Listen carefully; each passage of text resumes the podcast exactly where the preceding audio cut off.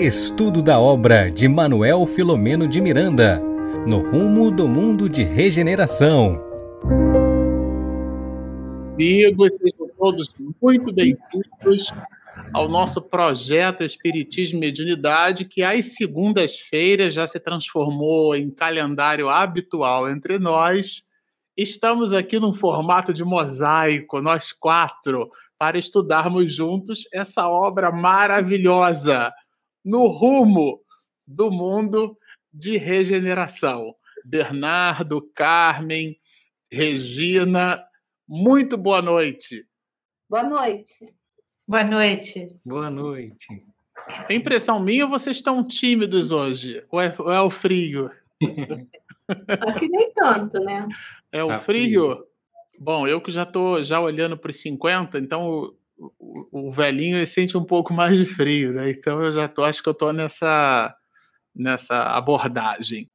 Estou sentindo frio hoje, mas estou com o coração aquecido, porque o capítulo de hoje traz assim informações, a live né, do capítulo de hoje encerra o capítulo 12, traz informações sensacionais mas antes, a gente sempre, como habitual, a gente gosta de começar as nossas atividades com uma singela oração.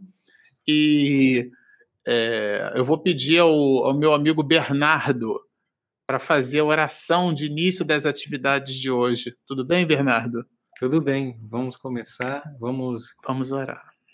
Elevando o nosso pensamento nessa noite de estudo, para que possamos, possamos sintonizar com os nossos benfeitores, com os espíritos que nos auxiliam, que nos amparam durante todo o tempo, que possamos receber essas luzes luminosas dos nossos corações, dos nossos lares, que possamos ter uma noite de estudo muito proveitosa, vibrando no amor de Jesus. Que assim seja. Graças a Deus.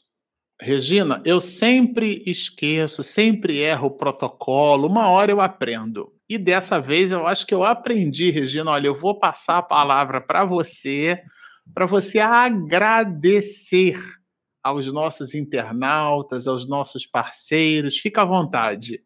Tá bom. Então, eu vou também aproveitar para fazer uma divulgação aqui para vocês, explicar e fazer uma divulgação. Né? Primeiramente, né, antes, nós agradecemos a todos que aqui estão né, conosco, toda segunda, né, juntos, estudando esse livro tão importante, que é No Rumo do Mundo de Regeneração, de Divaldo Franco, a psicografia e o espírito Emanuel Flamengo de Miranda. Mas a gente andou divulgando é, essa semana é, esse programa, tá? Que é inexplicável América Latina. A gente andou divulgando e esse programa ele tá no tá passando, né? A semana inteira tá repetindo no, no History. Então, eu queria falar com vocês, porque já teve gente que andou escrevendo, pessoas escrevendo para gente, que esse programa não é nosso é da History, né? De The History Channel. E o Marcelo, ele foi convidado para falar sobre Chico Xavier. Então, esse programa, né, que, que esse episódio desse programa, né, que é inexplicável, que foi o sexto episódio, ele foi ao ar no sábado, às 10 e 10 da noite e falou sobre o tema central eram os outros sentidos. E um dos casos que foi falado foi sobre Chico Xavier.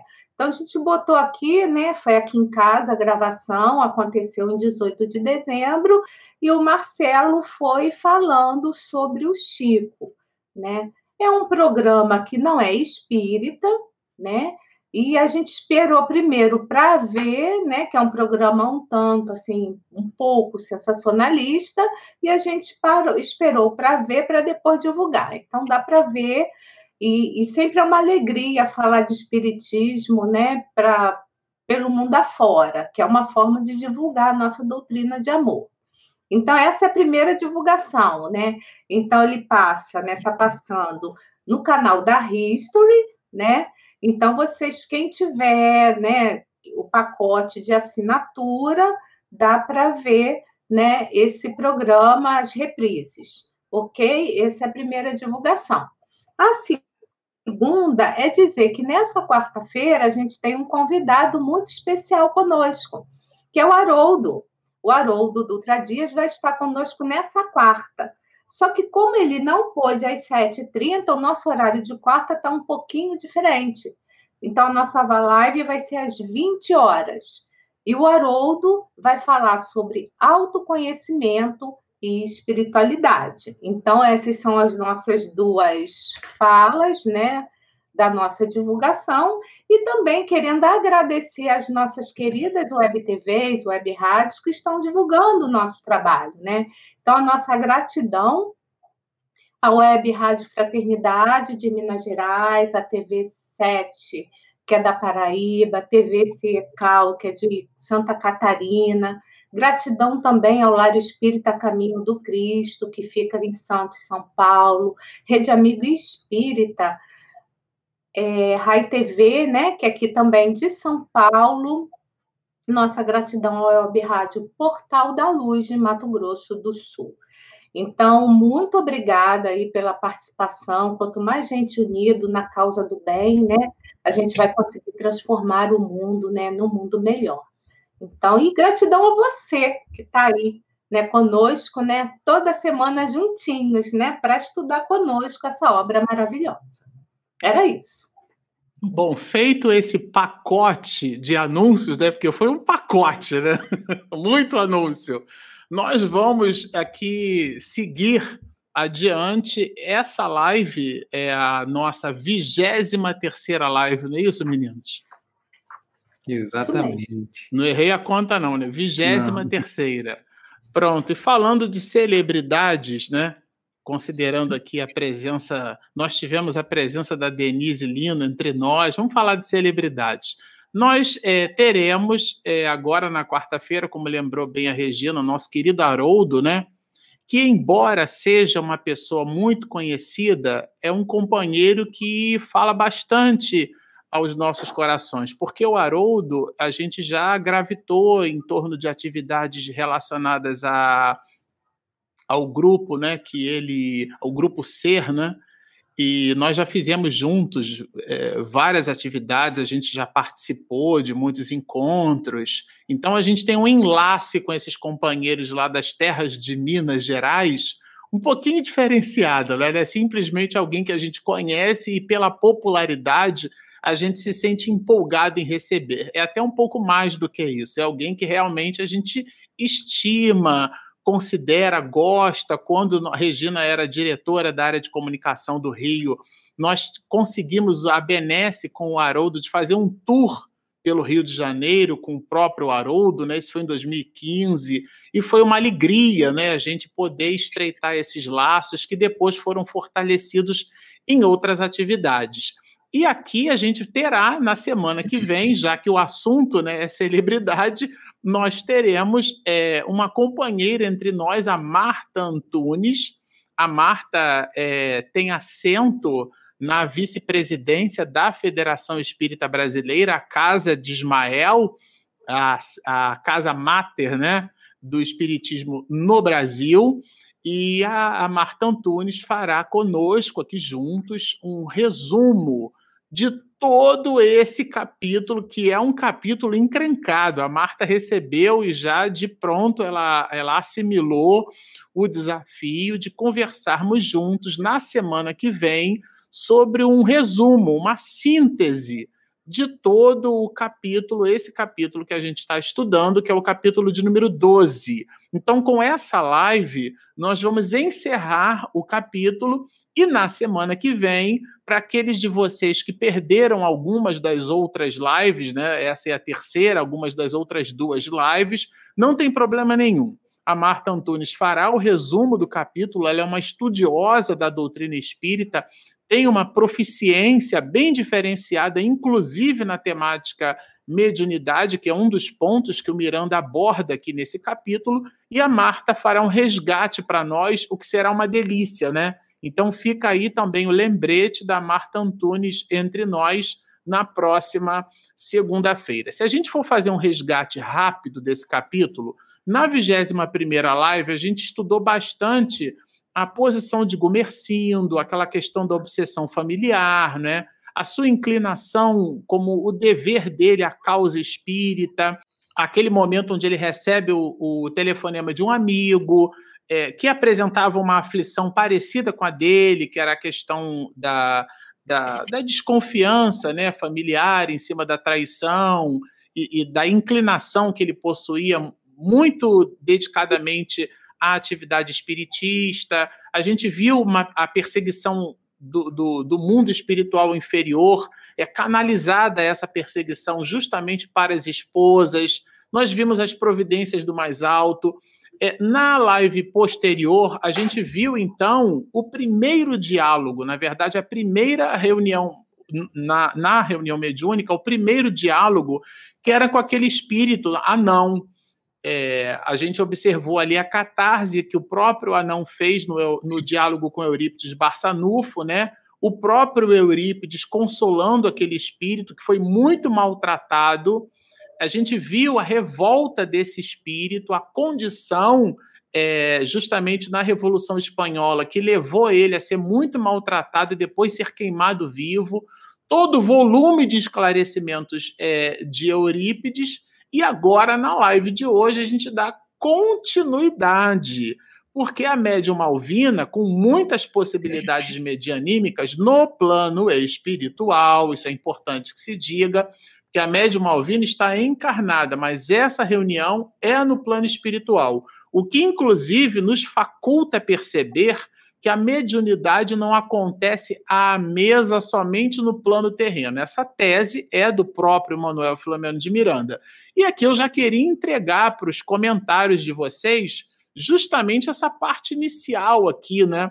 E Carmen, vou pedir a você para que fale por primeiro é, hum. justamente sobre essa ideia do, desse, desse espírito que se apresenta depois do anão ele era um, um cavalheiro? Que espírito era esse? Pois é, Marcelo, Regina e Bernardo. Muito bom estar outra vez com vocês. Na realidade, como você disse, a Malvina, ela logo após de atender o anão, ela continuou e entrou num transe profundo, porque essa entidade, essa entidade pela, é, pela primeira vez se apresentou com uma certa dignidade. Era a mesma entidade que perturbava o casal, no sentido de permitir que os dois se, se tivessem desconfianças de ciúme, aquelas coisas todas dentro do, da doutrina espírita, dentro da casa espírita. Então, ele, ele se apresentava como um, um cavaleiro de 50 anos, mais ou menos 50 anos, com uma indumentária é, meio superior religiosa. E ele a, a, se apresentava também com certo orgulho e prepotência. Eu achei muito interessante, porque, na realidade, o orgulho e prepotência não é só nos encarnados, né? nos desencarnados também. Né? E ele tinha uma aparência que, como Miranda nos diz, de uma certa distinção, mas não aquela distinção normal que você é uma pessoa distinta, mas assim, meio é, orgulhoso de si mesmo, né? E, entretanto, ele vinha carregado de vibrações perniciosas. Isso é muito interessante porque ah, na, a mesa mediúnica, dentro da doutrina espírita, nós conhecemos o espírito não pela forma como ele se apresenta, mas pelas vibrações que ele emite e que o médium capta. Então, o, o nosso benfeitor disse que ele exteriorizava ondas carregadas de vibrações perniciosas e que era uma coisa assim muito interessante. Eu achei, como sempre, profunda a análise do, do nosso querido benfeitor. Dentro dessa linha reflexiva sobre esse novo personagem, eu queria perguntar para os meninos aqui. É, Regina, você também achou bem inusitado a presença desse espírito, a anotação que Miranda faz sobre, sobre essa entidade? Olha, Marcelo, como você sabe, tô, a maioria daqui sabe, eu participei muitos anos, né? Digo participei porque tá as casas espíritas, né? A maioria não está tendo reunião mediúnica presencial. E muitos anos em reunião de desobsessão, né?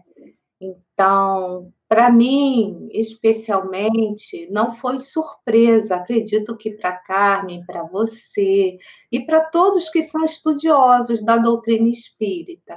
Mas esse espírito, né, a forma que ele se coloca, né, é, a expressão, as coisas que ele fez, a gente vai ver que Miranda né? E mesmo Miranda atenuando, né? A gente sabe que ele atenuou, atenuou algumas coisas no livro. É, é assim, é uma parte do livro que, para mim, especialmente, é muito forte, né? Então, me chamou muita atenção, né? Muita atenção esse espírito, porque ele tinha uma aparência elegante, né? Ele, ele tinha uma fala, uma boa fala inicialmente, mas a gente sabe que quem vê, quem vê a aparência dele, né? A fala, a aparência. Então, assim, é, a gente sabe que isso não diz muito para a gente ali num primeiro momento, né? Principalmente para nós médios ostensivos, que a gente sabe o que o espírito está pensando, a gente sente o que ele está sentindo. Então, para a gente é mais difícil de enganar, mas para qualquer um iniciante que talvez não tenha determinado preparo, é muito complexo. E olha que interessante, esse espírito obsidiava, né, o, o presidente da, dessa instituição, mais um por ódio que fazia obsessão, né? Tem toda uma historinha que eu não vou falar, mas uma das causas era o ódio a Jesus, né? A gente não deixar para contar mais no final, né, meninos? O porquê que ele estava ali, né, obsidiando esse casal, né, esse presidente. E aí a gente fica muito reflexivo também, como nós espíritas, né, que estamos lutando, né, contra as nossas imperfeições. E como não somos ainda anjos, a gente também está sujeito, né? Como, como esse, esse presidente da casa espírita, também sujeito a esse tipo de coisa. Então, mais ou menos assim, eu digo que, para mim, esse espírito é um personagem bem forte do livro. Bernardo, você também viu fortaleza nesse, nesse espírito? essa aparente fortaleza, né? Mas tudo isso realmente, é, quando coloca é, nesse diálogo, né, entre Eurípides e esse espírito, a gente vê que é, a consciência dele, de Eurípides, em saber que está ali em um confronto, que eles falam que, são, que é uma guerra, né, em relação às instituições, aos, aos mensageiros, enfim, aos, aos, às pessoas que estão ali em nome do amor, né? É, trabalhando para auxiliar esses corações. E aí a gente vai vendo que essa aparência que ele traz, essa fala, né? É, ele, ele no, no, seu diálogo também ele coloca que, que ele tinha uma posição, né?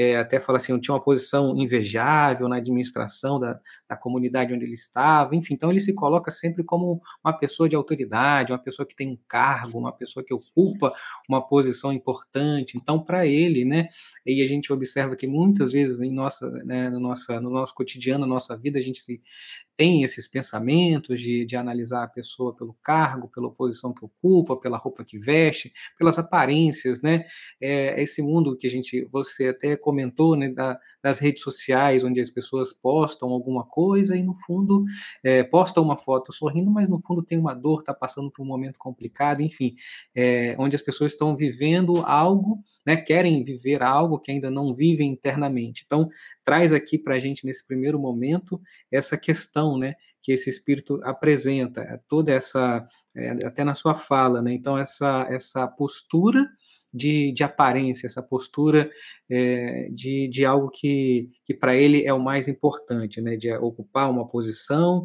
de ter uma vestimenta, de falar de uma maneira. Então, tudo isso vem apresentando nesse diálogo inicial entre esse espírito e Eurípides. É bem interessante essa abordagem que ele já coloca, porque, claro, a reunião mediúnica ela teve uma dinâmica e Miranda traduz essa dinâmica no estilo literário que lhe é próprio. Ou seja, é, é, a análise do assunto é um cubo multifacetado. Ele escolheu uma face a mais adequada, é, pedagogicamente falando, né, para que a gente pudesse então perceber. E ele começa falando dessa característica que, que a gente é, percebe, que ele pontua aqui muito fortemente, que é a aparência do espírito.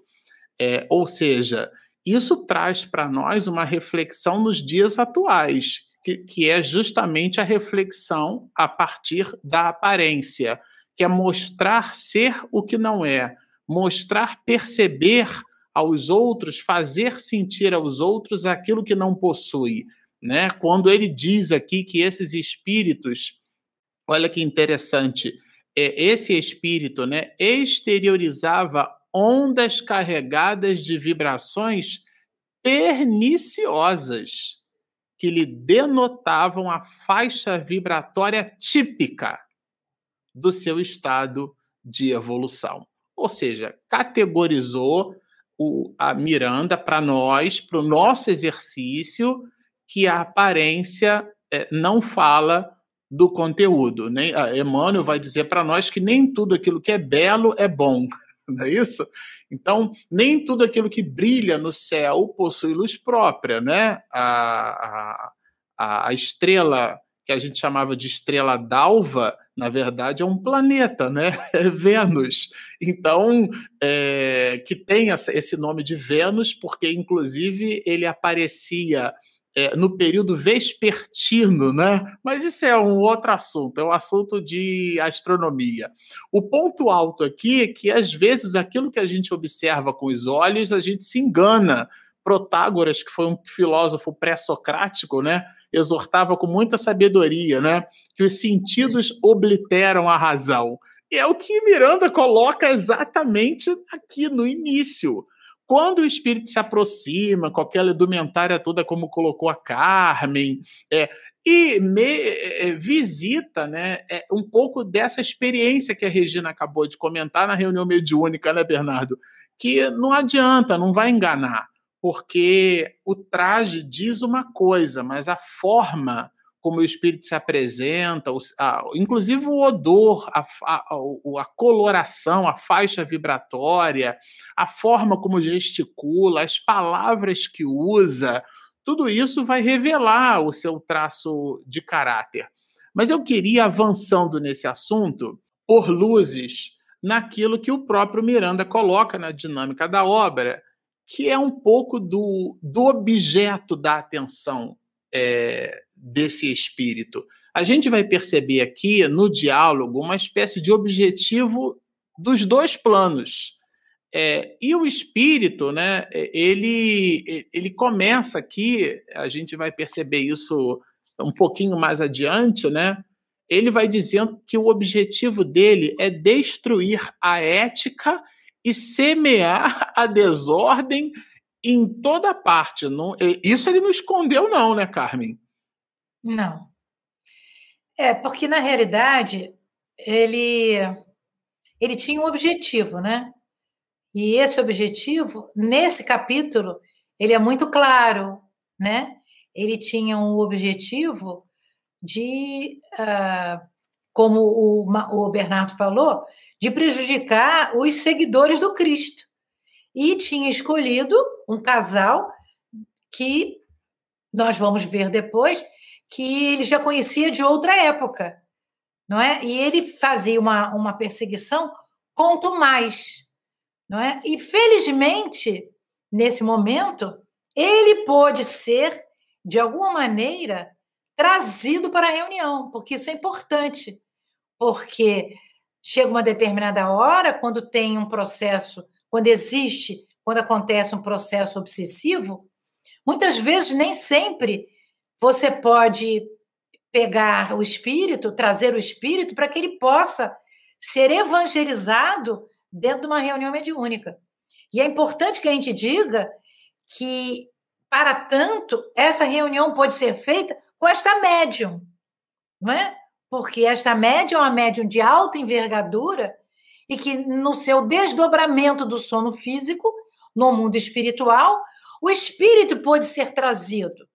E quando ele foi trazido, ele se apresentava com a, com a indumentária da maneira que ele se lembrava que tinha vestido em outra encarnação.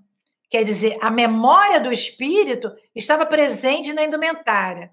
Mas, como todos nós falamos, a verdade sobre o espírito não era da indumentária, era do que ele respirava, é do que ele exalava, que eram aqueles fluidos perniciosos, que nós podemos até imaginar, como você falou, como foi amenizado né, o contorno que o Miranda falou, sem é, descrever com minúcias, com minudências, né, o que aquele espírito estava transmitindo, deixando transmitir através da médium para a reunião mediúnica. Regina, você, quando a gente toma nota dessa, dessa observação, sobretudo nesse enfoque que a Carmen acabou de estabelecer, né? É, e a gente percebe esse plano trevoso, né? esse plano de destruir a ética, de semear a desordem, e é em toda parte, é, ou seja, de forma planetária, não é uma coisa circunscrita a um bairro, a uma comunidade, a uma cidade ou até mesmo a um país. O espírito é, que se apresenta aqui como uma, com uma edumentária é, que a gente vai perceber depois tratar-se de alguém que foi um bispo numa existência anterior, é, Miranda revela isso no, no livro, né? Poderia omitir como omitiu uma série de outras informações de outros espíritos até então. Mas aqui ele faz questão de citar que eh, foi alguém que possuía uma condição eclesiástica que estava diante eh, de um conhecimento que a igreja, ainda que do período medievo, era capaz de proporcionar, mas se apresenta nessa condição, numa condição de alguém que realmente busca justiça. Vamos lembrar que esse capítulo é um desdobramento do anterior, que ele trabalhou a questão dos justiceiros, né, dos espíritos que se sentem injustiçados. O anão foi acolhido por, por esses espíritos, né? pelos espíritos chamados de os justiceiros, aqueles que estavam imbuídos do papel de fazer justiça e a justiça para eles era perseguir Jesus. Você acredita, Regina, que isso não soa meio paradoxal, não? Um bispo perseguir Jesus? Então, Marcelo, a gente precisa né, ter o bem em nós. A gente precisa aprender a lidar melhor com os sentimentos de religiosidade, de espiritualidade. A religião, em si, todas as religiões são muito boas, né? Qualquer uma religião. Mas ela não é o nosso, assim, não traz o carimbo da perfeição em nós. Então, a gente vai ver vários. Então, vamos falar da, do que a gente acredita, vamos falar da doutrina espírita. A gente vai ver muitos espíritas honestos, atenciosos, né, totalmente voltados para o bem, mas a gente vai ver também tantos outros espíritas vai, muito vaidosos. Eu falo tudo muito, né? Que todos nós somos vaidosos, orgulhosos, a gente traz um pouco disso, né? Mas a gente vai ver que. Ah, o... Você acha, Regina? Você acha isso? eu estou falando de mim, por isso que, eu, que é. é fácil, né? A gente sabe, eu sei o que, que eu trago né, das minhas Será, Bernardo? Mas tu também conheço que... as minhas perfeições. Será? Dizer... acha que... Será, Bernardo? Então, a religião em si, ela não vai dizer para a gente que o outro é bom ou se não é. O que vai dizer que se que a pessoa, né, se a, se a entidade é uma pessoa boa, são os atos. Por que, que todo mundo venera Chico Xavier, mesmo as pessoas de outra religião, mesmo no History, nessa, nesse episódio que foi ao ar no sábado, nós vamos ver que ninguém ali falou mal do Chico Xavier. Então, porque era ação, era a ação do Chico. E no final fica aquele mistério, né? Que como que pode, né? Essa coisa do, do místico, né? No, no, programa lá, viu, gente? Como que pode, assim, eles não conseguiram entender porque ele pegou, doou tudo. Tudo que ele escreveu, que ele psicografou, ele doou para obra de caridade, né? E aí o programa ainda coloca que a senhora que cuidava dele no fim da vida dele encarnada, ela era paga pelo salário dele de aposentadoria. Ajudava essa senhora cuidadora. Então, assim, o bem é sempre bem. Não é pelo cargo, viu, gente? Não é porque a gente está aqui falando, então a gente, entre aspas, nós estamos em evidência que vai dizer que uma pessoa é boa ou é má. O que vai dizer são as ações. E uma outra coisa interessante que eu estava vendo aqui também, né, é o quanto nós somos vulneráveis a esse tipo de, de obsessão. Lá na frente vai se falar de subjugação, mas assim, olha só, a pessoa, o personagem aqui era presidente de uma instituição espírita grande, com trabalhos maravilhosos no bem, né? A gente viu que tinha trabalho de assistência, de educação, trabalho de passes, né? Era onde esses espíritos estavam sendo abrigados, esses espíritos que estavam fazendo bem nos hospitais. Olha só.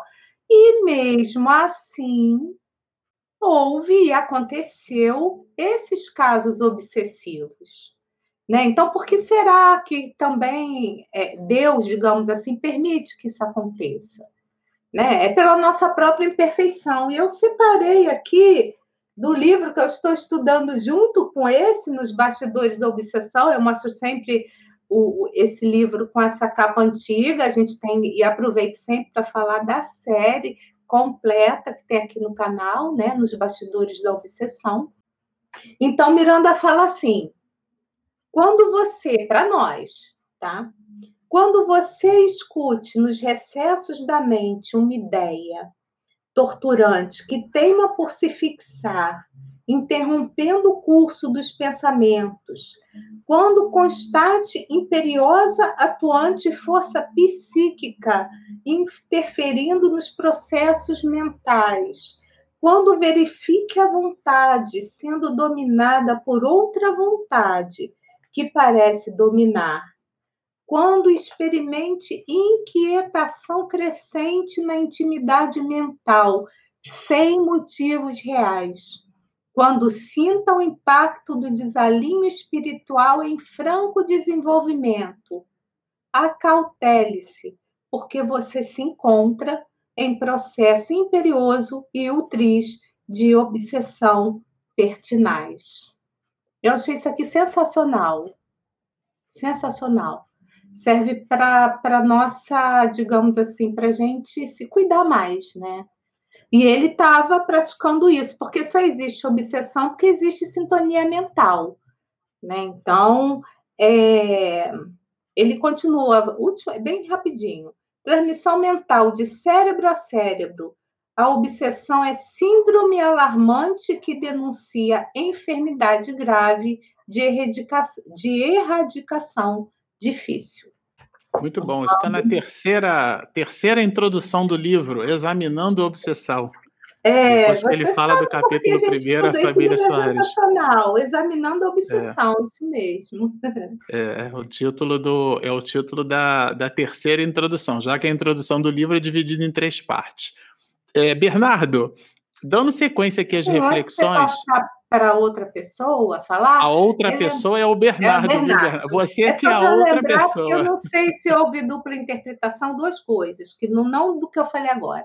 Na semana passada, é, houve uma confusão, porque quando eu estava falando da Malvina, eu falei assim: ah, porque a Malvina estava em reunião, ela estava desencarnada, mas na verdade ela estava desdobrada. Eu que falei a palavra errada. E depois eu consertei. Mas como isso ficou da última da minha fala, ficaram pessoas perguntando, então eu que falei a palavra errada. Era para eu falar desdobrada e eu falei desencarnada.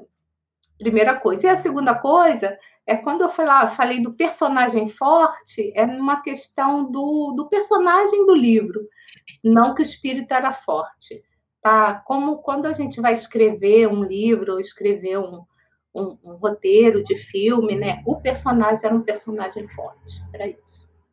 Bom, feitas essas notas de rodapé, Bernardo, eu queria que você nos ajudasse comentando, fazendo assim uma espécie de contraponto, né? Porque se os objetivos do espírito eram de destruir a, a ética humana, de semear desordem, de criar balbúrdia, é, aqui Eurípides vai colocar aqui o deles, né?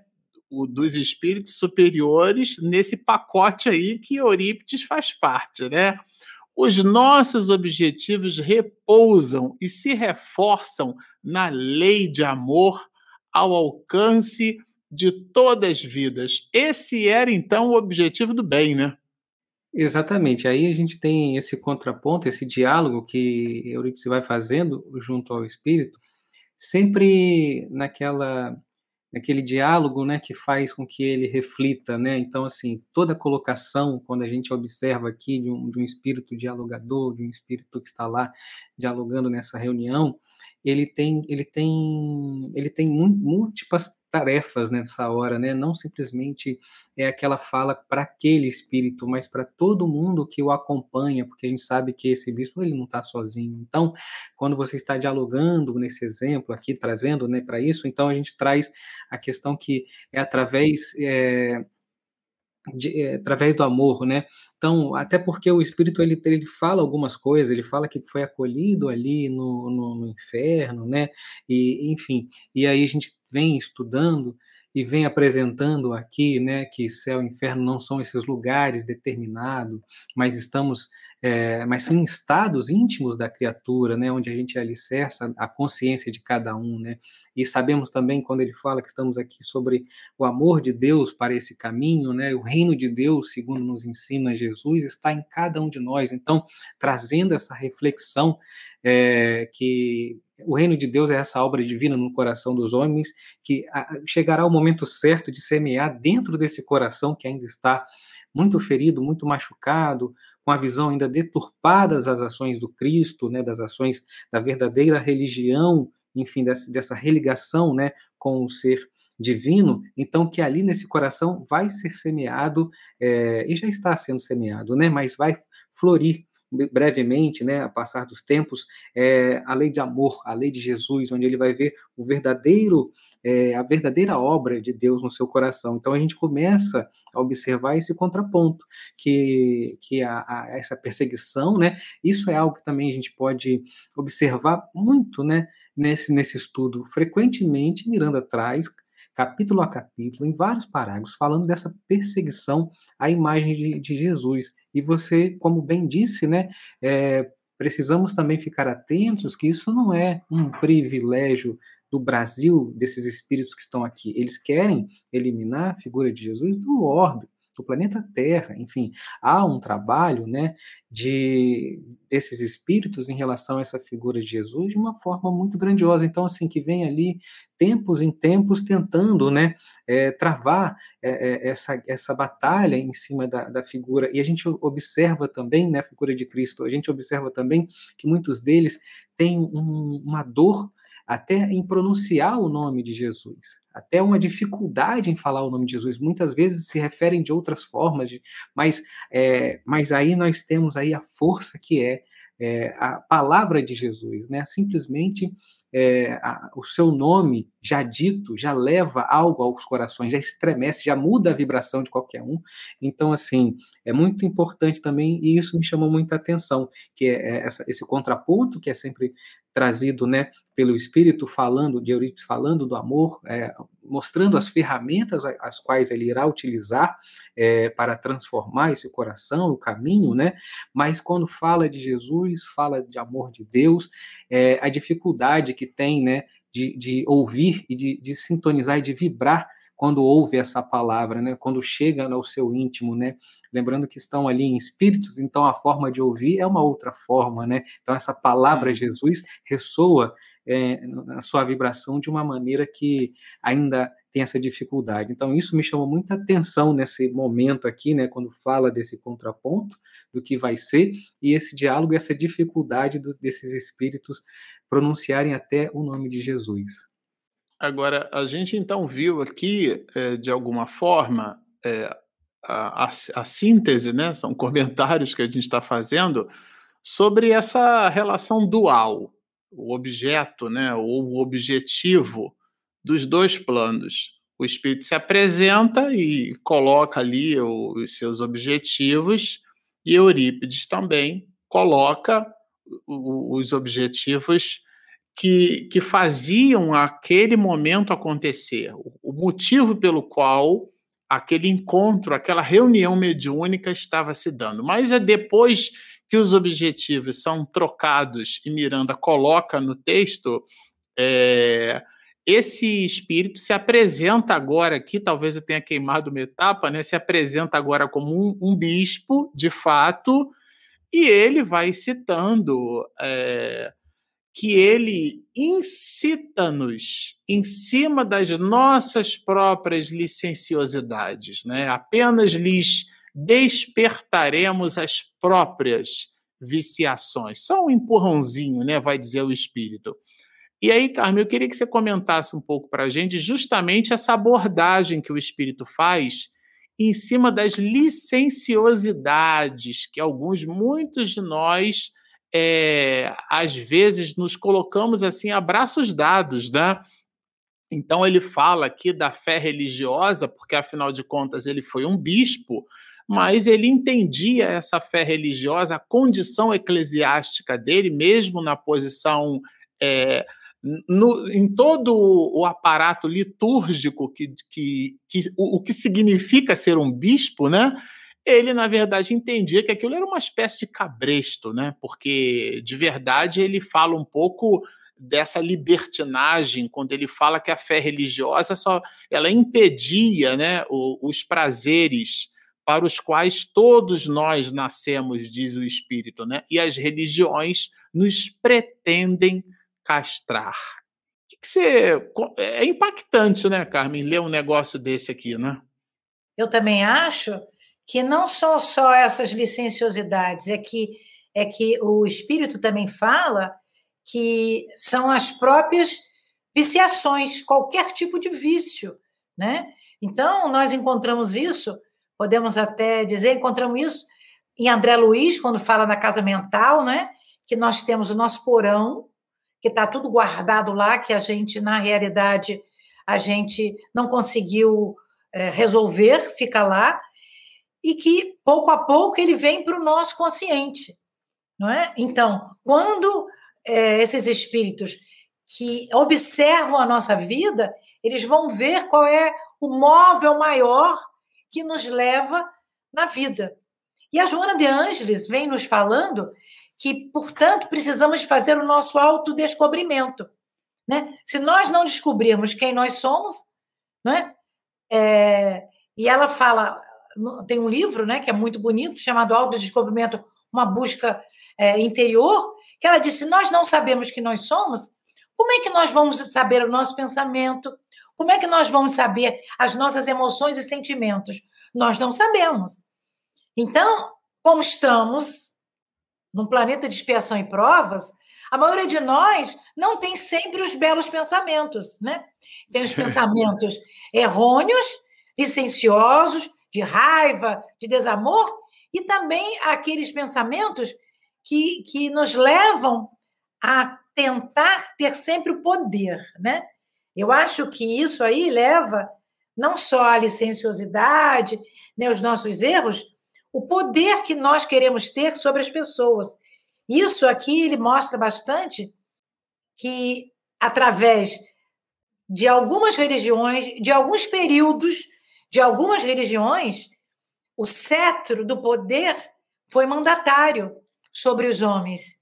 E, e o Espírito está dizendo que ele vai descobrir, que eles descobrem qual é o nosso ponto fraco, né?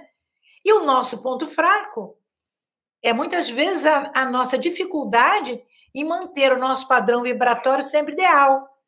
Por isso é que os pensamentos muitas vezes levam à obsessão, porque nós nos pegamos pensando em coisas que já passaram, talvez nos lembrando com, nos lembrando com raiva e talvez nos lembrando com regozijo, não é? Talvez seja isso que ele queira dizer, né? Que ele vai buscar a, a, a, aquelas próprias viciações e, e usa isso no diálogo aqui de Miranda. Ele fala isso com um tom de deboche, né? Quer dizer, é. ele sabe do que está falando, né? Ele sabe do poder que ele tinha sobre algumas dessas pessoas e alguns outros que não são contados aqui, que ele abordava e podia ter um mando obsessivo.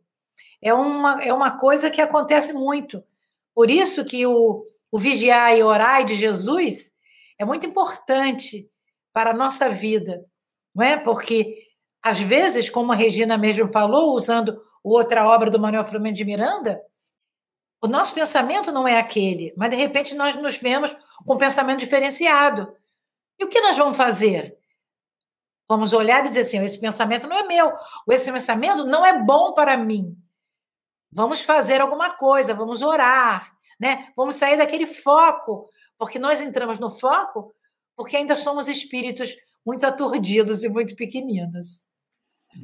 Muito bom. Eu estava me lembrando aqui de Emmanuel Kant, quando trabalhava aquele conceito de um imperativo categórico, né? o imperativo hipotético pois e é. o imperativo categórico. Ele dizia que nós somos uma relação dual. Pois se é. a gente faz uma coisa e no dia seguinte a gente se arrepende do que fez, o ser, o ser que analisa o que fez não e se arrepende do que fez não pode ser o mesmo do que aquele que fez. Ou seja, ele estabelece uma relação dual entre nós mesmos. Só que Kant não colocou o componente obsessivo na história, né? É bem interessante isso, que é uma coisa que a gente acaba analisando uma coisa extra, aqui. Né? Por isso que você não é o mesmo, né? Exatamente. E, bom, é, avançando aqui no livro, a gente vai perceber que depois que a gente entende a missão do bispo, o próprio Eurípides ele constrói o que no nosso estudo aqui nós chamamos de o apelo à reflexão. Isso vai dos parágrafos 133 até os 143, são os dez próximos parágrafos desse capítulo. Por que apelo à reflexão?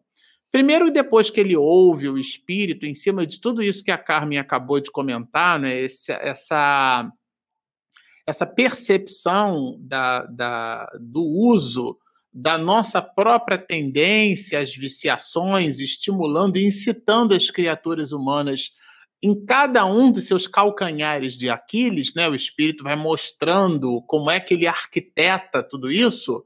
Eurípides, sem demonstrar nenhum tipo de ansiedade, e aqui vai realmente uma informação que carrega valor extremo para quem trabalha com na, no diálogo com os espíritos, né, o dialogador, o esclarecedor ou o doutrinador, tem muita gente que não gosta dessa palavra, mas infelizmente ou, ou felizmente é a palavra que está na tradução de Guilhão Ribeiro para a língua portuguesa. Eu sou um pouco ortodoxo nesse sentido, prefiro as obras da codificação. E especificamente o livro dos médios trabalha exatamente esse conceito, o ato de evangelizar é o ato de transmitir o conhecimento. E se transmite o conhecimento dentro do halo da doutrinação. Às vezes a gente usa palavras diferentes querendo dizer a mesma coisa, né?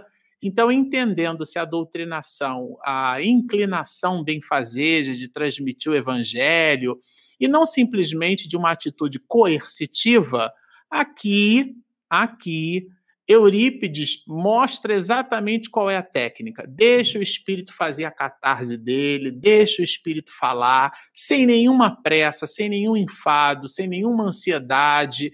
Isso é bem interessante porque entre nós mesmos, num diálogo entre amigos, a gente fica ansioso para passar a nossa posição, para passar o nosso pensamento, e aí a gente atropela.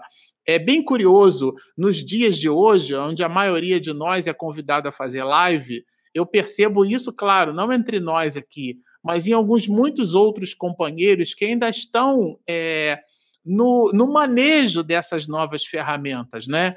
Então, é, o, o, microfone fica aberto e a pessoa tosse, a pessoa espirra, a pessoa funga e tem televisão do lado e, a, e o jornal está passando e o jornal vaza para a live.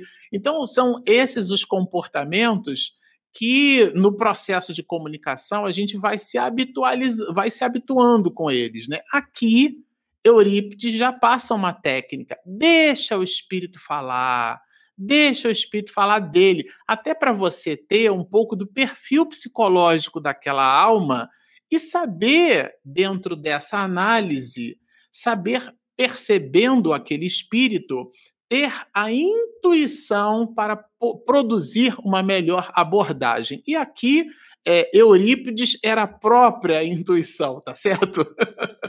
e ele, claro, né, vai perceber que esses espíritos, esse espírito, esse ex-bispo, né, ele realmente se, se utilizava da instabilidade das duas mulheres. E aqui a gente chega no ponto que formou o objeto lá do início do capítulo. Gomercindo foi fustigado pela esposa, Dona Clementina. Dona Clementina, hum. ah, mas você vai toda hora para casa espírita e tem aquela médium Malvina lá que tanto você se agrada da médium Malvina, mas não tem nada de Malvina, meu bem. Eu estou indo à casa espírita para atender os compromissos da instituição espírita. Não, não, eu tenho coisas lá com você, tem coisa com aquela médium. Todo, todo esse mecanismo foi incitado por um conjunto de espíritos que esse ex-bispo aqui no livro dado por Miranda é um pivô desse mesmo processo, porque afinal de contas ele se comportava como um cristão. E eles possuíam encrencas do passado que a gente vai perceber aqui. Ou seja, era uma espécie ali de discípulo de Maquiavel, né? Aqui o próprio Eurípides diz assim: todos os meios justificam os fins, que é um jargão que a gente acaba utilizando, e na obra O Príncipe, Maquiavel se serve justamente desse tipo de pressuposto. Ou seja, se a finalidade é nobre, o meio pode ser qualquer um. Então eu posso vender cerveja na instituição espírita, já que eu estou angariando dinheiro para comprar coisas para a própria instituição? Claro que não. Se o objeto das atenções da instituição é nobre, o meio precisa ser igualmente nobre, na mesma razão e na mesma proporção, contrariando o princípio de Maquiavel, que era esposado por esse espírito. Porque, afinal de contas, como eles eram os justiceiros, não importava para eles o meio que eles utilizassem para poder é, escravizar as pessoas, instigar ou incitar as pessoas a tomarem essa ou aquela posição. E os espíritos superiores, é, dos quais Eurípides é, faz parte dessa pleiade de espíritos superiores, dentro de um grupo aonde o próprio Manuel Filomeno de Miranda, na obra que está inserido, vamos lembrar que o, o livro começa assim, né, os clarins anunciadores, e ele faz parte de toda uma equipe que se multiplexa pelo planeta. E ele, Miranda, vai atender a um subset desse grupo, especificamente numa experiência no Nordeste do país, deixando bem claro que a multiplexação dos espíritos está neste momento em todo o planeta. Porque esse livro aqui, a, o, o prefácio dele foi assinado por Miranda pela pena de Divaldo Franco em novembro de 2020. Portanto, foi ontem. É o primeiro livro na história da literatura espiritista que ele se nos apresenta trazendo fatos tão novos, tão é, adequadamente é, postados diante de uma dificuldade que se faz no presente. Em tempo real, né? É, exatamente, em tempo real. E a gente percebe que, claro, ele não traz aqui a figura desse ex-bispo simplesmente para que a gente leia o livro, isso é bem importante que se diga. E a gente acha que essa história romance é muito interessante para a gente ler e arquitetar e perceber como é que os espíritos engendram. Não. Aqui Miranda está nos chamando a atenção sobre esses mesmos processos. Então fica um apelo de Eurípides Barçanufo a esses mecanismos de reflexão. Agora, junto com o apelo, né, Regina, que eu queria que a gente avançasse um pouco, lá entre os parágrafos 144 e 152, é, Eurípides ele, ele apela um pouco para esse movimento que a gente chamou de sensibilidade, né? a sensibilização de Eurípides. Então a gente vai perceber aqui, por exemplo, é, que durante o tratamento que foi feito, durante o diálogo que foi feito, ele foi um espírito que é, foi um bispo da Igreja Católica, ele foi é, queimado vivo também durante o processo inquisitório, e tem todo um volume é, de informações que Miranda nos traz aqui em relação a esse espírito em função da condição dele, né, quando veja um bispo da Igreja Católica perverter-se, isso é Eurípides falando, inspirado pelos seus pares que se encontravam cá e o infestaram, é porque o seu caráter frágil estava somente vestido de dignidade. Resgata Miranda no texto o mesmo volume de aparências. Mas o diálogo evolui, Regina. E eu queria que você destacasse para a gente exatamente esse ponto aqui no parágrafo 144, aonde Eurípides, em silêncio, tinha lágrima nos olhos. Fala um pouquinho para a gente sobre isso. Antes de falar de Eurípides, eu queria muito falar mais uma vez do perfil desse espírito. Né? Você disse que como um, um, bispo da Igreja Católica, ele, ele se perverteu. Ele não se perverteu, porque ele era pervertido. Esse perfil psicológico que no início vai, vai mostrando, ele diz que ele, que ele era da religião, entrou para a religião, mas por conta do poder, porque ele não acreditava na religião, ele gostava dos prazeres de gozar, né, de ter poder, de ter dinheiro. Então, assim, esse era o perfil psicológico desse bispo. Então, ele não era um religioso, ele estava na condição de um religioso, mas ele não acreditava em nada do que ele falava. Um homem é, inteligente, porque naquela época e como agora se estuda muito, né? Os padres estudam muitos, né? São pessoas muito estudiosas. Então ele conhecia a sociedade, conhecia as dificuldades humanas e usava aquilo, né, como objeto de poder dele, porque ele tinha o secto em, ao, em torno dele, né? No diálogo com, com Eurípides, ele vai falar assim: chamou toda a equipe espiritual de criminosos, que estava ali como se estivesse num tribunal. É muito interessante os espíritos obsessores, sempre falando de os justiceiros de tribunal, sabe? De, de os vingadores, os que julgam. Então, assim, é uma característica bem forte desse obsessor. E ele ali, o Eurípides, ele fica ali muito, muito é, é, compadecido desse espírito. Um espírito que diz que quando desencarnou, a gente vai saber né, que ele fez parte também desse grupo de inquisitores. Muita gente morreu nas mãos dele por acusações dele. Tá? Só que chegou uma hora que a farsa, né? Ela não durou por muito tempo. E aí foi relevado, revelado toda essa hipocrisia dele. Então, assim, Eurípides se compadece desse espírito que não sabe o que faz, não sabe o que diz. Um espírito que diz que quando ele foi queimado e desencarnou, ele gostou de ir para o inferno, porque lá tinham prazeres que ele sempre procurou. Então, olha, era muita falácia também que a gente vai ver que ele padeceu bastante. Então, é, esse espírito nobre, o Eurípides, ali nessa visão que ele tinha, né, dessa visão desse espírito nobre, é, lendo o escaninho mais profundo da alma desse bispo, ele vai perceber o quanto ele ainda tinha que caminhar. Porque por mais que ele tivesse ali num ninho de amor, sabe? Com muito, tinham lá os templários ajudando, gente, ajudando ali nessa reunião mediúnica, muitos espíritos nobres, e ele não se curvava ali a esse amor, a esse amor de Jesus, ele tinha um ódio profundo de Jesus. Então, esse momento é o momento que eu acho que, que os nossos espíritos amigos também, em momentos difíceis da nossa vida, se compadecem de nós, das nossas dificuldades que a gente não percebe ter. Então, era um espírito muito enderecido, era um espírito muito. É, é, é, um espírito do mal, é que eu não gosto muito de usar determinadas palavras.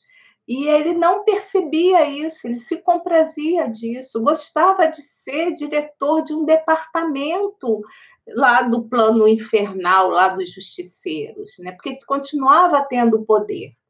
E aí o Eurípides, mais para frente, eu não sei se eu já posso começar Pode, a falar, vai narrando a história, o porquê que ele, né, que ele sabia o porquê que ele, que tudo era uma falácia, que ele estava perseguindo o casal.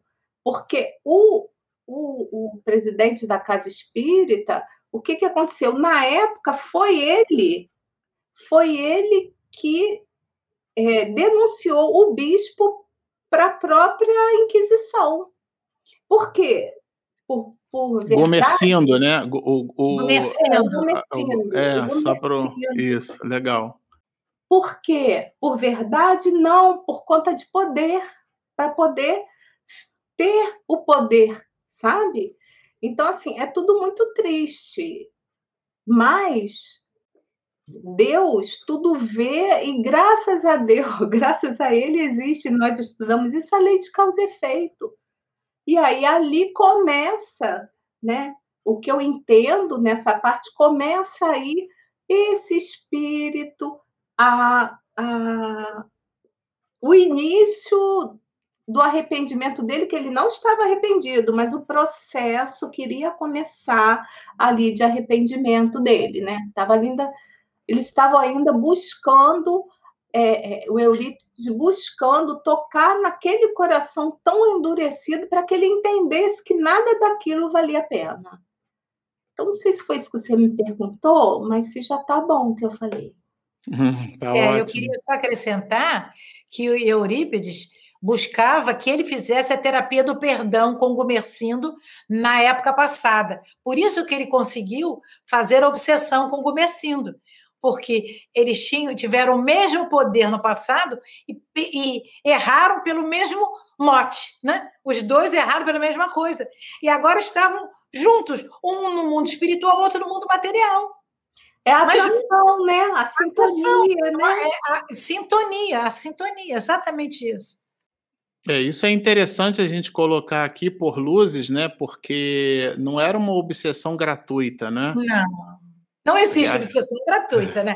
Mas nesse caso, ela é bem forte, né? Porque foi cultivada de outra reencarnação para essa, né? Essa agora que ele estava vigiando, né? Enquanto diretor dessa belíssima instituição. Muito interessante isso. Agora, Bernardo, eu queria pedir o teu reforço aqui para o seguinte comentário.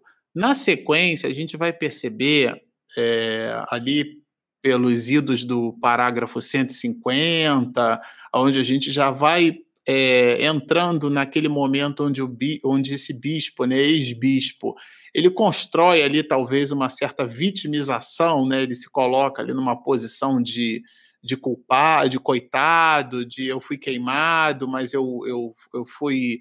Ele se coloca como vítima, né? E, e, e esse, e, e esse raciocínio desse ex-bispo ele culmina a partir do momento em que Eurípides sinaliza para ele que o, o, verdadeiro tribunal é o tribunal de Deus, é o que a Regina lembrou bem, né, da, da lei de causa e efeito, e pela abordagem de Eurípides, a gente fica imaginando como é que não deve ter sido isso, porque não é ficção isso aqui, né? Isso aqui aconteceu. É, e Miranda narra que pela memória começou a repassar o espírito, né? a hediondez e os crimes que perpetrara às escondidas e alguns publicamente, quer dizer, uma espécie de constrangimento moral. Ele foi se desnudando. O diálogo com Eurípides foi desnudando o próprio espírito. E aí esse espírito vai é, ele vai dizer que ele, na verdade, era inocente. Tem até um trecho aqui no parágrafo 155 que a gente quer destacar, Bernardo, para você comentar, aonde o espírito diz assim: "Eu sou inocente das acusações e fui queimado vivo". Exatamente. Lembrando do capítulo anterior, é, quer dizer, dos parágrafos anteriores, quando o anão também foi queimado vivo e ele também não, e ele falou que não não achava que naquele momento teria morrer, mas ele não morreu. E isso para ele foi algo é, que também, é, quando ele foi é, trazido pelos, pelos, por esses, pelos justiceiros e foi socorrido. Então, assim, nesse momento, né, que ele também fala, foi queimado vivo, era inocente. Então, se coloca no, no, é, já um ponto de reflexão para que, pelo que a gente já estudou aqui e, e traz mais uma vez como essa reflexão que morrer é diferente de desencarnar. É importante saber é, que há um processo no qual a gente tem um caminho do qual a gente viveu e vibra para que a gente possa ter esse desenlace, né, dessa maneira, mas traz aqui também para a gente que ninguém foge de si mesmo, nem das próprias construções íntimas. Então, ele pode falar o que ele quiser naquele momento, ele pode colocar e se colocar nas aparências, na fala, mas a sua construção íntima traz a realidade, né? Traz a realidade. Então, aqui, e também interessante que Miranda coloca assim, Eurípides não titubeou e ris, ripistou, né? Então, assim, não teve essa de chega um momento do diálogo que você precisa ser é, trazer à luz com mais firmeza. Então traz aqui, não, não tem nada disso. Você, de maneira igual, seus argumentos, né? É, enfim, para você traz isso para você justificar suas ações, os seus atos. O irmão apenas experimentou uma punição que aplicava é, e também é, tomava na sua insânia, ele também fazia aquilo com outras pessoas, como bem disse Regina, que era uma, um cargo que ele ocupava, então ele passou por aquilo com o qual ele fazia, né? Então, mas nesse momento é onde Miranda então começa a trazer a luz de forma mais forte, rígida ali, e faz para que ele faça o quê? Que ele pensa, que ele reviva, que ele volte àqueles momentos, né, que estão vivos dentro dele. Então, assim, trazendo ele aquela situação, trazendo ele aquela realidade, onde durante esse período que a gente teve aqui, então, ele veio, se apresentou, se falava de uma maneira, né, justificava todas as suas ações embasadas, enfim, tinha, tinha, justi tinha justificativa para tudo, né, desculpa para tudo. Mas na hora que foi confrontado face a face com a realidade dos seus atos, com o seu pensamento próprio, né, porque ali não era mais ninguém falando, olha, você fez isso, você passou por aquilo, não. É pense e reviva. Então, nesse momento, ele, ele, ele no seu pensamento, né, na sua, na, na, naquele momento, ele voltou àqueles momentos que estão vivos dentro dele. Então, esse é o momento de choque, né, o choque de realidade, onde você traz à luz para a pessoa a tomada de consciência, né? Porque aí não, ela, é, a gente fala, as pessoas podem contar muitas mentiras, mas está contando mentira para si mesmo, né? Porque para os outros, é, aí a sua consciência, como é que está nesse momento em que você está falando essas coisas? Então, ele achava que ali ele estava dialogando com aquelas, aqueles espíritos também que estavam, é, que o acompanhavam, né? Que estavam seguindo, que estavam, como ele falava, né? Ele tinha um cargo, né? É, dentro dessa comunidade, então Sempre colocando como se fosse algo importante, como se fosse importante em algum lugar. Olha, eu sou muito importante, eu tenho um cargo, né? Então, essas pessoas seguem o que ele fala, independente das, das vibrações e os estágios evolutivos que elas estejam. Mas ele, diante daqueles espíritos que estão ali, em nome de Jesus, em nome de trazer um caminho diferente para o que ele estava fazendo, esse diálogo não importava. Importava o que ele ia assumir dali para frente.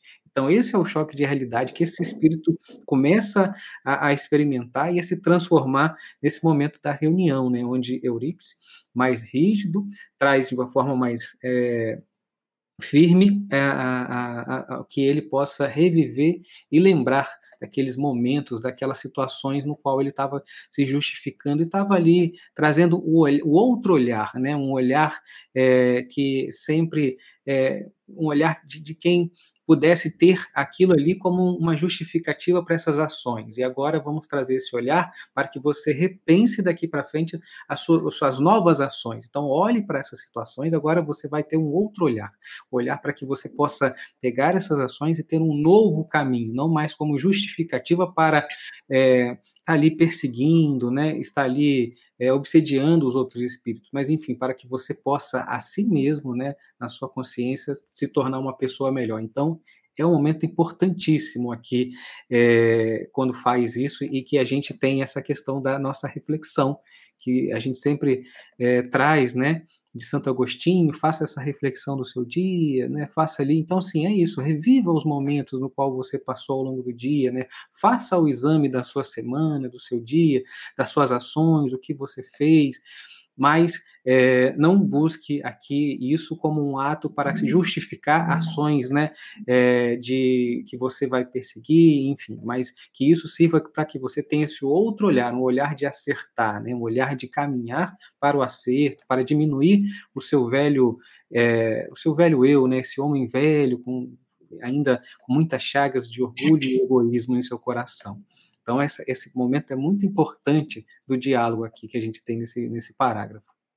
Ótimo. Eu acho que o Eurípides tirou o espírito da materialidade dele, porque ele achava que ele tinha o poder. O poder é material. O poder é material, ele podia mandar.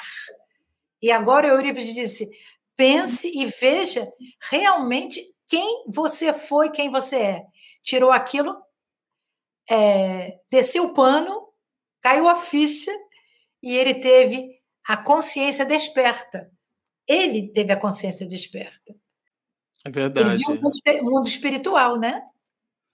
É, para a gente encerrar, porque chega um momento, chegou um momento aqui no, no final do capítulo, né, que Miranda traz informações assim muito impactantes, diríamos por nossa vez, porque é justamente a sequência desse mergulho que Eurípides sugere que o espírito faça, né? que mergulhe o pensamento nas lembranças e que as reviva, ou seja, recordar é viver, né?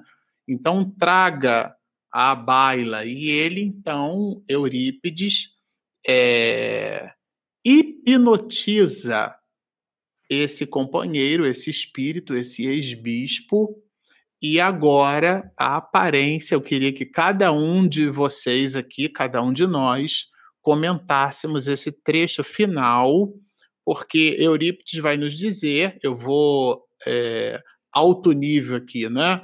Citar o final do, do, do texto, e é justamente nesse final que ele mostra que a aparência, em função dessa voz monótona, né, dessa hipnose verbal, que é assim que é colocado por Miranda, é, em cima da proposta de que o espírito mergulhasse seus, nas suas lembranças e, portanto, as revivesse dentro da sua tela mental, do seu psiquismo, é, somada a essa indução hipnótica com uma voz monótona o espírito vai então modificando a sua aparência perispiritual até o momento de adquirir um aspecto lupino.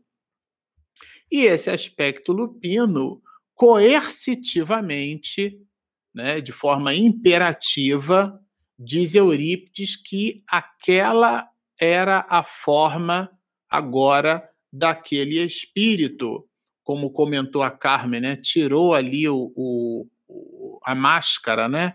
que a palavra personalidade vem do grego, que significa persona, são aquelas máscaras do teatro grego, a comédia, a tragédia, e tirou essa máscara. E o espírito revela-se perispiritualmente a sua realidade íntima em função desse mergulho, desse processo hipnótico, contrastando com a aparência que formou o objeto do início lá do, do segundo diálogo. Então, à medida, diz-nos Eurípides, que for beneficiado em nossa comunidade, na comunidade espiritual da qual Eurípides fazia parte, irá recuperando a compleição humana. E ele, então, recebe quase que ironicamente, se nós não fôssemos espíritas, a gente achar que o texto, inclusive, é carregado de ironia é, a ironia no sentido platônico, não no sentido da modernidade do século XXI, tá certo? É, já que a maiêutica de Platão ela se serve justamente dos processos de ironia. É que aqui ele passa a ser assistido pelos próprios espíritos que ele mesmo fustigou lá atrás. E, e, e fecha o pensamento, eu queria super que vocês comentassem, que nessa perspectiva eh, será o amor que prevalecerá, será o amor que vencerá, justamente o amor expedido por aqueles que esta própria alma, que este próprio ex-bispo fez questão de fustigar, fez questão de, de pisar espiritualmente, né? espezinhar, incitar essas pessoas a cometerem desacessos, visitando é, o calcanhar de Aquiles de cada qual, né? E aqui ele encerra Eurípides agradecendo a possibilidade bendita pela misericórdia que Deus proporcionou. A gente fica imaginando como é que foi essa reunião. Muito impactante, não é não? Carmen, comenta pra gente isso aqui. Eu achei belíssima. Carmen, antes de você comentar, não vou falar na sua fala, não. Eu vou, vou pular a minha fala, que você pediu para todos nós comentássemos, porque tem muitas perguntas. Apesar ah, é? de eu ter tá estudado, é. apesar de eu ter estudado, eu prefiro que a Carmen fala, que você fale, você fale, mas é menos um falando, que aí eu já vou selecionando as perguntas. Tudo bem para vocês? Tudo bem, tudo bem. Então, tá. é, eu queria dizer que é, eu achei esse capítulo um dos mais belos, né? Porque ele, ele, ele aborda e amplia tudo que a gente já estudou sobre mediunidade, sobre obsessão, desobsessão, e sobre o comportamento desses espíritos numa reunião de desobsessão. Não é? Foi um, um, um capítulo muito forte de emoções. Né? E claro que só o amor né, vai permitir o amor daqueles a quem ele, de alguma maneira, prejudicou ou achou que tinha prejudicado, é que vai em cima dele, por ele, jogar as luzes benéficas, não é? Porque aqueles a quem ele prejudicou estão no nível superior. E Jesus, que é o guia modelo, que é trazido aqui por Miranda, porque na realidade ele fazia isso tudo, como outros, né, que nós já estudamos, em detrimento a Jesus, né? a, a, que é o nosso guia, nosso modelo, Cristo de Deus. Então, é uma beleza saber que Jesus estava certo quando nos disse: o amor cobrirá a multidão dos vossos erros. Amei este final feliz deste capítulo. Pode Bernardo, falar, Bernardo. É com você. Fica é, com você, Bernardo. Não, é isso mesmo. É, é muito interessante, né? Que é a melhor forma de reparar o mal é pela força do amor, né? Sempre associada a essa vontade do indivíduo de querer efetivamente reparar também os seus erros cometidos. Jamais percamos então de vista essa meta superior a quem nos destinamos, né?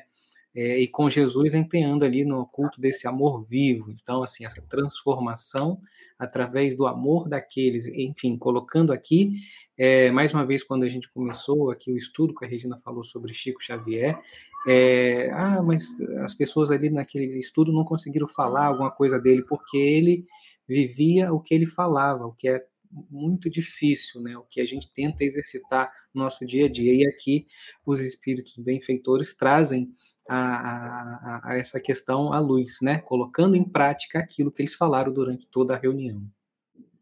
É, isso faz toda a diferença, né? Toda. Regina, considerando as perguntas, vamos a elas. Muito bem. A primeira pergunta é para você, Marcelo.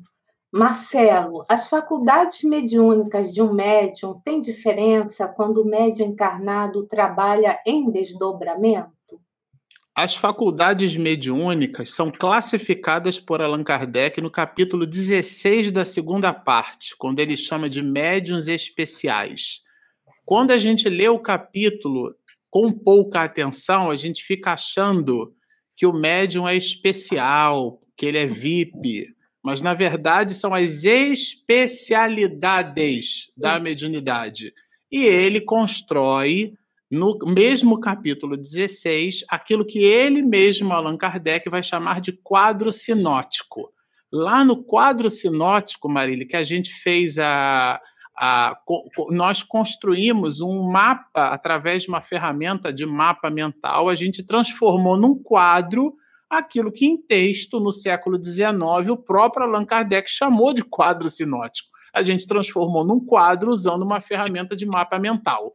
E lá a gente vai perceber que existem as qualidades morais e as qualidades intelectuais da, da, da mediunidade em relação ao próprio médium, os aspectos de moralização.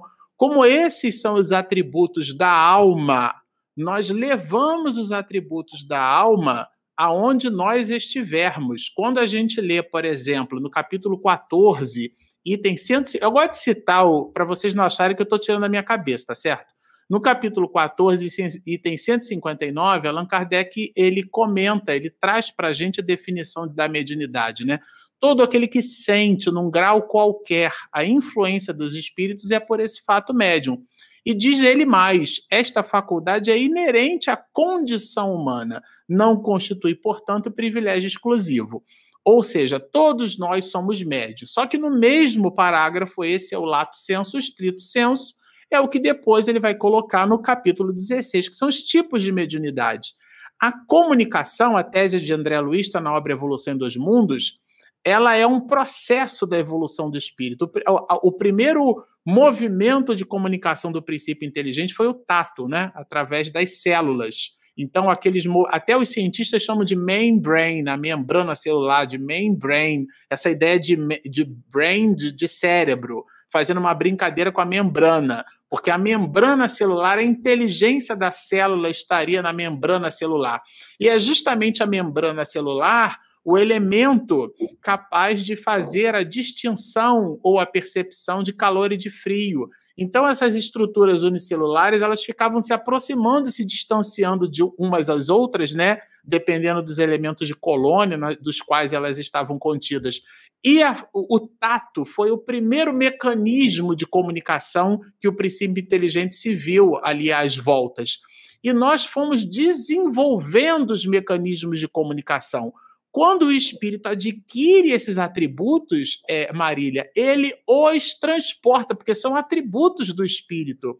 A capacidade de sintonia, a capacidade de percepção, um tipo de mediunidade colocada no capítulo 16, que é o da intuição que é o mais alto grau da percepção psíquica, né? esse elemento de intuição, que é o que os gênios, dito por Allan Kardec, não estou tirando da minha cabeça, que os gênios se utilizam, por exemplo, para produzir as grandes descobertas, as vacinas, todos os elementos que a ciência é capaz de expedir, esses cientistas, claro, laborando e, e, e trazendo para o seu psiquismo todo um volume de elementos, isso quando vai para o mundo espiritual, vai com eles, é um, patrimônio do espírito.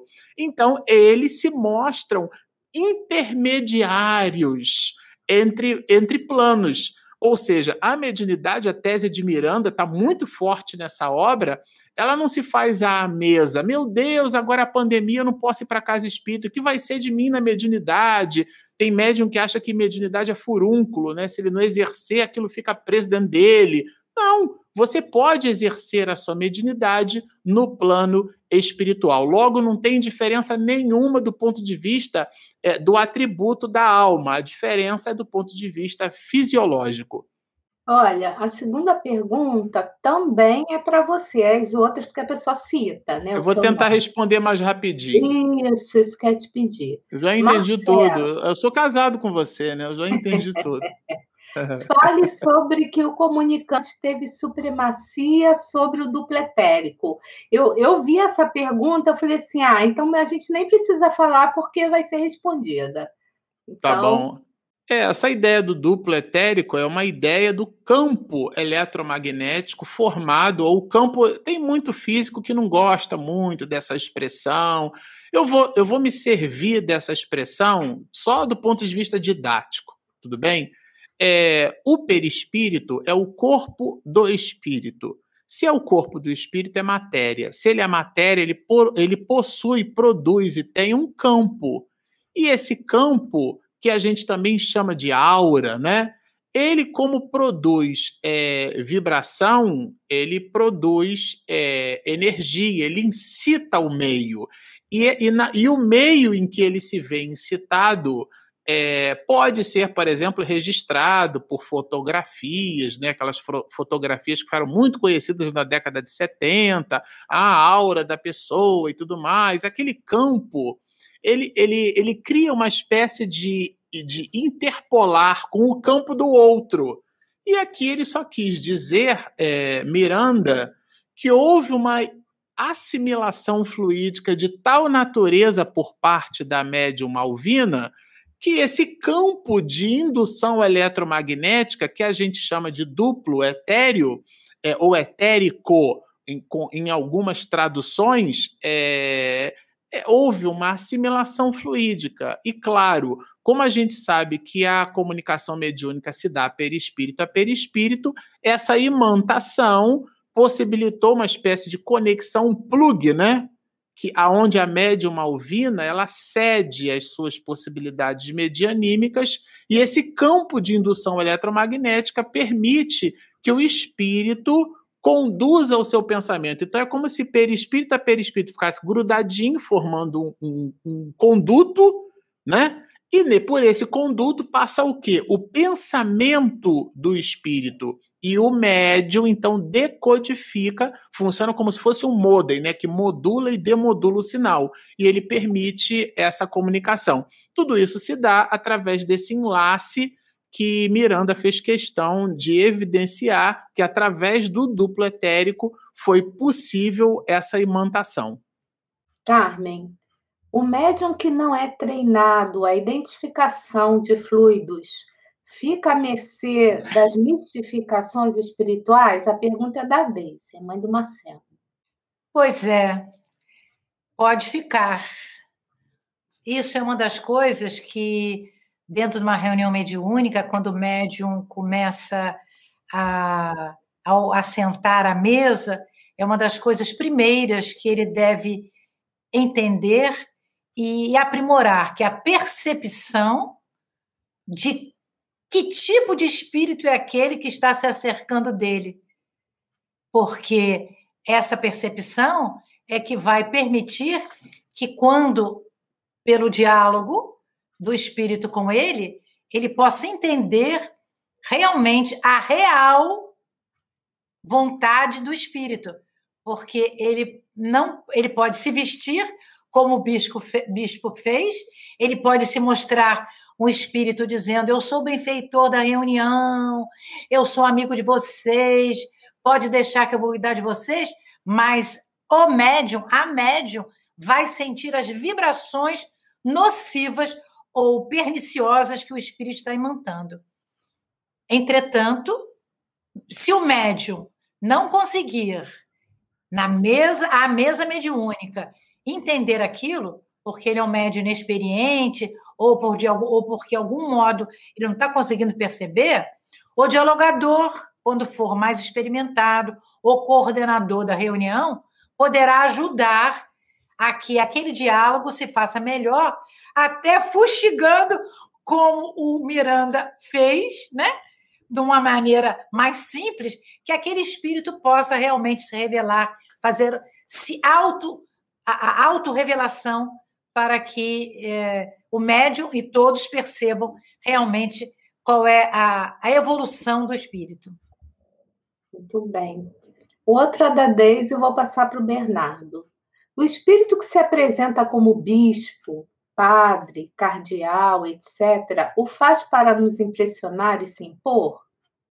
Eu acho que aí tem uma questão que é aquela encarnação no qual ele mais se identifica, e aqui a gente viu que as relações no, é, pela qual ele traz, né, estão ligadas à igreja. Então, é, ali tem um período marcante no qual é, se apresentou essa, esses, esses problemas encarnatórios que ele que ele tem, essas, essas questões obsessivas, né, pelo qual os espíritos, né, amigos é, que trabalham na, na, instituição também estavam ligados ali, mas tem essa questão também é, dessa relação do tempo no qual ele se identifica, mas acredito que a gente viu que ele se apresentou e, e, nas coisas que ele apresentava na sua fala, que era uma questão também de se impor, na questão de se mostrar a uma autoridade, né? Então esses, eh, essa, esses símbolos, né?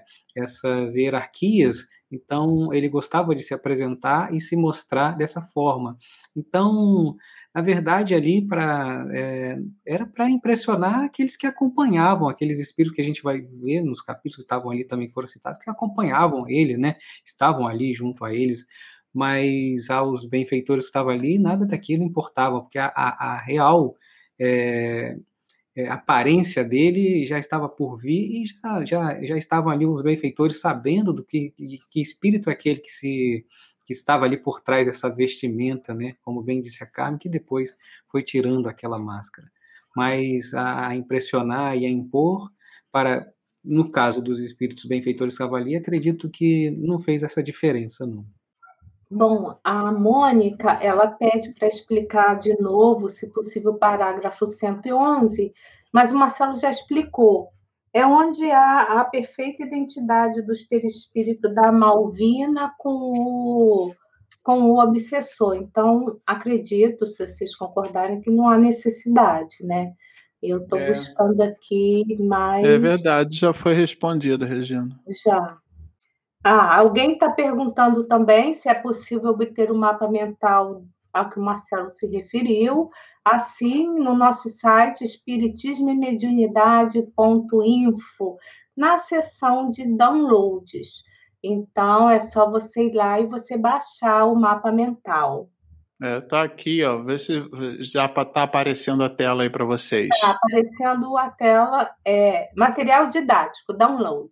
Isso, aí vocês vão. Essa é a página nossa, né? A página do tá. canal. Então, vocês, você, nesse endereço, vocês vão aqui em material didático, download. Aí aqui, tá vendo? Tem bastante coisa. Alguns artigos que a gente escreve para a revista Espírita e para a revista Deus Conosco, mas o que interessa aqui agora é esse aqui, ó, material de estudos e seminários. Aí aqui tem, olha, esse quadro sinótico, olha, que é o capítulo 16 que a gente se referiu, olha. 104K. Se você clica nele, ele vai abrir aqui um, um, um, mapa mental. É, e aí, claro, eu vou, eu vou ter que compartilhar a tela do mapa mental com vocês. Espera aí. Vou parar aqui. Já entenderam, amor. Já, entenderam. já entendeu, né? Clicam lá e baixam. Tem mais uma pergunta aqui, uma colocação. Como a Carmen é muito experiente em reunião mediúnica, eu vou passar para ela, tá? O Jorge fala assim: e quando o espírito visitante não quer falar o nome? Ele até fala: tenho muitos nomes. Eu, na realidade, eu não entendi muito bem a sua pergunta, né? Porque para para nós não tem importância nenhuma o nome, não é? O nome não tem importância nenhuma. Ele pode dizer qualquer nome. O que nós precisamos saber é qual é realmente a finalidade que ele está lá. Se ele for um espírito sofredor, vamos ajudá-lo com o nosso amor, com a possibilidade do pequeno amor que nós já temos, de trazê-lo para a espiritualização, para que ele saia da materialidade que ele está e ele siga o caminho dele. Se for um benfeitor, também não tem nenhuma importância, porque qualquer benfeitor trabalha para Jesus. Bem, Carmen, melhor impossível, né? Nome pouco importa. Olha, não temos mais perguntas. Então, queria, antes de passar a palavra para o Marcelo, lembrar da nossa live de quarta-feira, que vai ter tá no horário diferente, 20 horas. Haroldo Dutra Dias, na série Conversando com Marcelo Shoa, falando sobre autoconhecimento e espiritualidade. Então, nosso próximo encontro, quarta-feira, 20 horas. Tá, Marcelo? Era só isso que eu queria dizer. E até breve, se Deus quiser. Muito bom. Vamos então encerrar aqui a atividade da noite de hoje, é, expedindo, agradecendo, né? Esse, esse encontro maravilhoso, essa possibilidade que a gente se permitiu ter de conversar sobre esse livro sensacional, que essa obra de Miranda é um binômio, né? Tanto Miranda quanto Divaldo, é o, é o produto dessa, dessa sintonia, né? o conúbio do bem, que são esses dois espíritos singulares. A gente tem muito a, a reverenciar, a agradecer aos dois, que estão proporcionando instantes como esses, onde a gente consegue então conversar. Vamos orar. Querido Rabi da Galileia, mestre maior, aqui estamos nós, Senhor, tuas ovelhas. Cada um de nós no seu cadinho doméstico, no ambiente profissional, como transeuntes que somos da vida, mas com alguma coisa em comum, embora a distância física buscamos o calor do teu aconchego emocional. Buscamos a musicalidade de tua oratória, aquela, Senhor, que tu pronunciaste no Sermão do Monte. Buscamos a tua beleza, a transcendência beleza. Ó oh, Rabi, ensina-nos a nos afastar de nós mesmos. Dá-nos, Senhor, por esse manancial de luz que se faz através dos livros, pelos seus prepostos. Dá-nos, Senhor, a condição necessária para que consigamos penetrar na letra e extrairmos dali todo o volume de informações, não com vistas à intelectualidade de nós mesmos, mas para abrandarmos os nossos corações. Sentirmos, Senhor, o valor das emoções benditas. E com isso, conquistarmos o equipamento emocional para divisar contigo os horizontes do futuro. Por tudo isso, então, bendizendo o nome de nosso Pai nós te solicitamos ainda, Senhor, que tu permaneças conosco, hoje, agora e sempre.